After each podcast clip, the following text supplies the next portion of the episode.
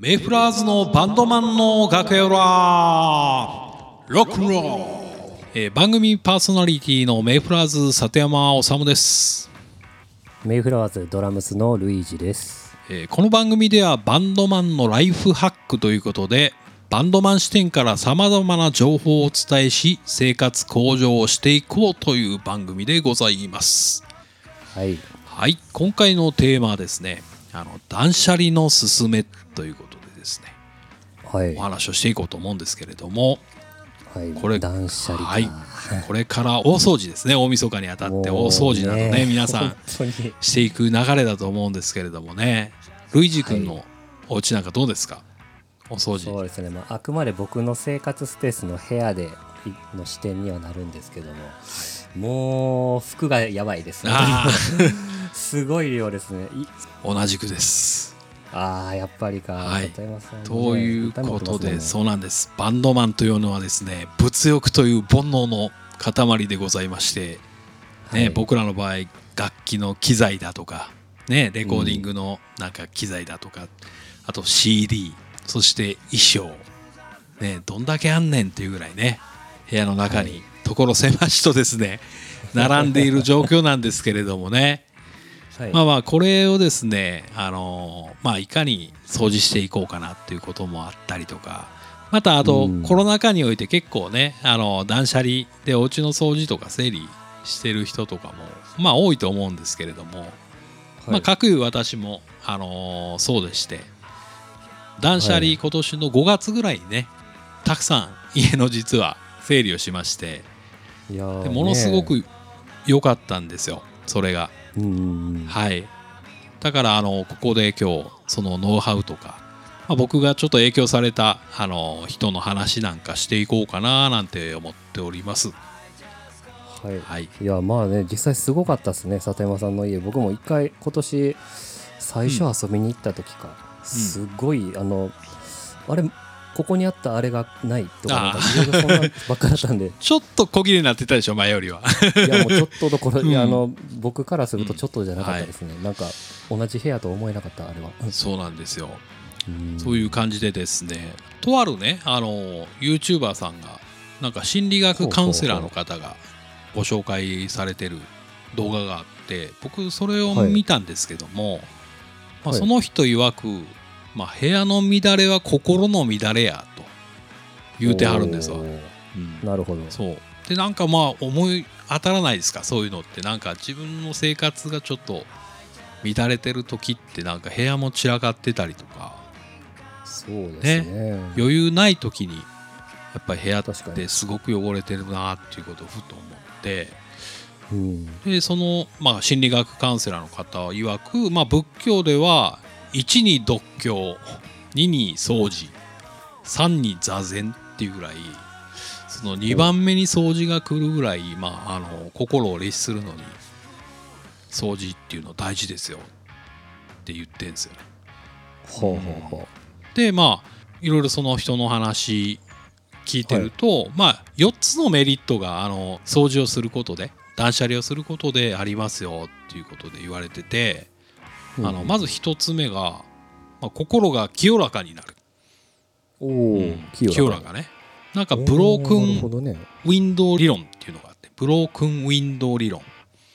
ブロークンウィンドウっていうのが窓ガラスが割れるっていう理論なんですけあーあどの中学校の頃とかよくあるやつですね。そうそうだね 中学あーなるほどね。相当相当荒れてる中学校だよねそれ。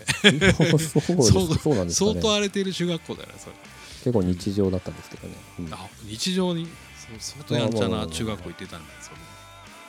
田舎だからかな だからまあありましたよねでかもまあまあでもねその理論っていうのがまあ要ははい、車の窓ガラスが結構割れてる車とかが要はあの放置してるようなところっあていうあるでしょ？ーはい。でそういうところは犯罪とかあの窃盗が多いらしいんですよ。それでまあニューヨークとか事例で言うとニューヨークは落書きを減らしたら犯罪が半分には減ったとか。おお、あとあのー警察の交通課のおまわりさんによると事故車の8割方どう,、はい。どうやら車の中がめちゃめちゃ汚いらしいです。やばい。俺でも CD だらけだ車ちょっとそうだよね。いや俺も汚いなと思って。でその次2つ目がお金が増えますお金が増えるそのまあ断捨離をすることで要は家に不必要なものがなくなると。うん。ということはあの捨てなかったものっていうのは自分にとって価値があるものであると。いうことでその自分の身の回りのものっていうのが必然的に価値あるものしか残ってないよっていうことになるから、ううんん。それ以上になんか次買おうってするものとかっていうのがあの、はいそれと同等ぐらいこう多分必要なものだったりとかあの、はい。まあ要は無駄なものを買わなくなるらしいんですよ。おーそういうことでまあ相乗的にお金が増えるっていうね無駄なものを買わなくなる。うん、で価値価値のある。いいね。そうですね。であと3つ目が、まあ、悩みが減るっていう。まさにこれれまさにこれ心理学的なんだけど、まあ、悩みっていうののそもそもの根本原因っていうのが、まあ、執着っていうこれもすげえ仏教的な話なんですけどあの、はい。まあ、執着心っていうのが要は人々の悩みを作り出しているっていうのが言われるんですよ仏教では。なるほど。まあ執着って何かっていうと、まあ、必要のないものが必要だと思っている錯覚なんですよね。人々にとって、うん。思い込みだったりとかってするんですよ、うん。はいでそういうものをまああのーなくすと悩みが減るっていうね執着心がなくなると悩みっていう根本が取り除かれるんで、あなたの悩みは減りますよっていうのが仏教的な話で、うん、そうなんです。もう理にかなってますねそうなんですよ。そう聞くと。仏教って結構勉強すれば勉強するほど実はうん。あの感覚的な物言いじゃなくて結構理論的なんですよね、うん確かに。うん。まあ、ちょっと余談になりましたけどもそれでまあ、あの片付けするっていう言葉ってあるじゃないですか。掃除もまあそうなんですけど片付けするっていう言葉もはい。過去に型をつけるっていう意味から来てるみたいです、ううん。ん型をつけるので片付ける。過去に型をつけるっていうことを片付けするっていうことから語源が来てるみたいですほう、うんすげえ勉強になりままあっていうことがですねその YouTuber の方心理学の方言われてて、はい。あと最後の一つですね4つ目がもまあ、モチベーションが上がるらしいです。おおなるほどね。あこれはでもなんとなくわかるでしょ？わかるな。うん、久々に片付けるとそのえ片付けした日とかドラムのあの練習のねあのモチベーションめっちゃ上上がるでしょ部屋がね。結構練習精度上がるんですよねこれやっぱりイチローね野球のイチローさんとかあのスケートの羽生くんなんていうのはなんかもうものすごくそういうところからなんか練習前に入るらしいですよ。あのホホテル帰ってきたらもう必ず物全部出して整理をしてあのはい。整えてから始める。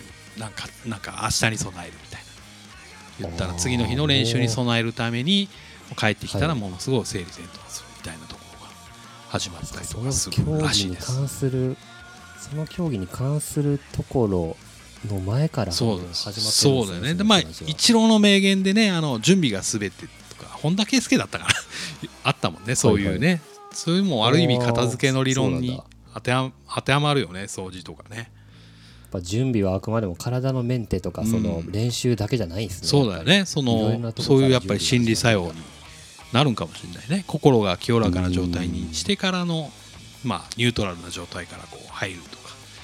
ね。だから結構深いなと思って掃除ってやっぱり心理学とすげえ密接な結びつきねあるんだなとか思って、なるほどね。うんっていうことがあの以上あの片付けることのメリットということでまあそれをはい。あの断捨離の話だったんだけども、まあ、それ実際にでもどうやってやっていくねんみたいなこともその方説明ね。アクションプランアクションプラン説明されてたんですよ、はい。でこれも説明しますね。まずはい。一つ目はもうめちゃめちゃ簡単。誰でもできるんですけどあの、はい。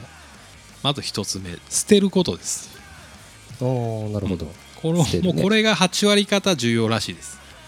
もういらないものを捨てるっていうね 単純に、はい。この捨てるでも捨てるためって言ってもやっぱりさっきの執着心じゃないですけどこれどうしようかなとかってすげえ悩むじゃないですか。悩む悩む、でその基準はなんかリサイクルショップにそれが置いてあったらあなたは買いますかっていうのが基準らしいです。ああなるほどね。そうなんです。わかりやすい。わかりやすいでしょうん。でまあその買っ捨てたものを、えー基準にまたお家のものを次2ステップ目あの整理する。ああなるほどね、で整理をします。で次のはい。3番目には、えーリバウンドさせないっていうことらしいです。リバウンドっすか、あの1つを買ったら1つを捨てるとか、ああ、うん。はいそういう理論はらしいです、あの例えば限られたスペースの中であのはい。ギターが多分3本あるんだったら多分3い本中うん1個買ったら1本捨てるみたいな 多分そういうことだと思うんですけど。なるほどね、そういうこまあとか、そういうことをやったらいいですよっていうことをね、あのこの方はあの説明されてたんですけどもあの、うん。僕も実際にあのそれ実践今年のコロナ禍にさっきしたって言いましたけど、はい。どのようにしたかと言いますとうん。あの CD ですね。まず、うんうん。僕3000枚ぐらいあるってね以前のポッドキャストでも CD の山がいっぱいあったおね伝えしたんですけど、まあ、は CD い。レコードをですね、僕1000枚ぐらいね売ったんですよ。あ段ボール箱にしてちょうど10箱でした。あのレコードなどをですね売りまして、はい。これあのディスクユニオンさんっていうね、うん。あの中古市場の大手の僕らの大好きなねツアーなんか行ったら必ず行く、あの中古ね10枚ぐらい絶対買っちゃうようなあのはい。すごくいいお店なんですけども、買い取りもやってまして、もううん。ディスクユニオンさんに、まあ、この1000枚を売りました、うん。ただまあ 段ボール10箱分のお家のスペースが空いたんですけど結構なあの大台な金額になりまして、うん。あの僕の場合ですねそのそのお金でギター1本買い 買いましたね。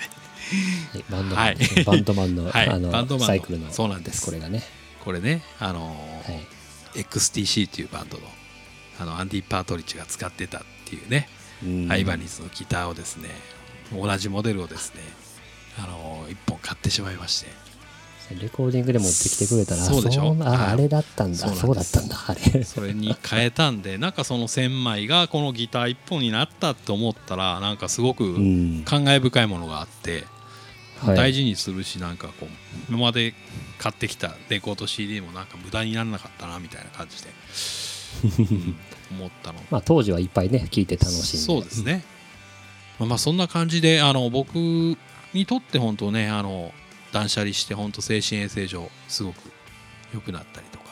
あと、ああでもよかったです、ね。うんモチベーションも上がるような出来事が多かったんでね。あうん。のすげえおすすめだよっていうことをねお伝えしたかったんですけども、はいまあ、僕もちょっとあはい。の、なんとか年が明けるまでにあの、うん。面積の大きい服売りに行きます。そうか。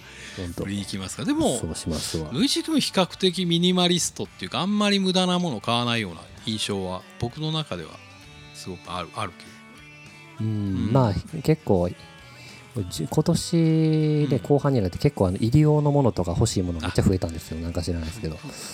あこれやばいなって思って。それであの過去の大きいものがねいっぱい溜まっていってちょっと危機を感じたんでああの今回の話を機にねあの、はい。売ります。はい。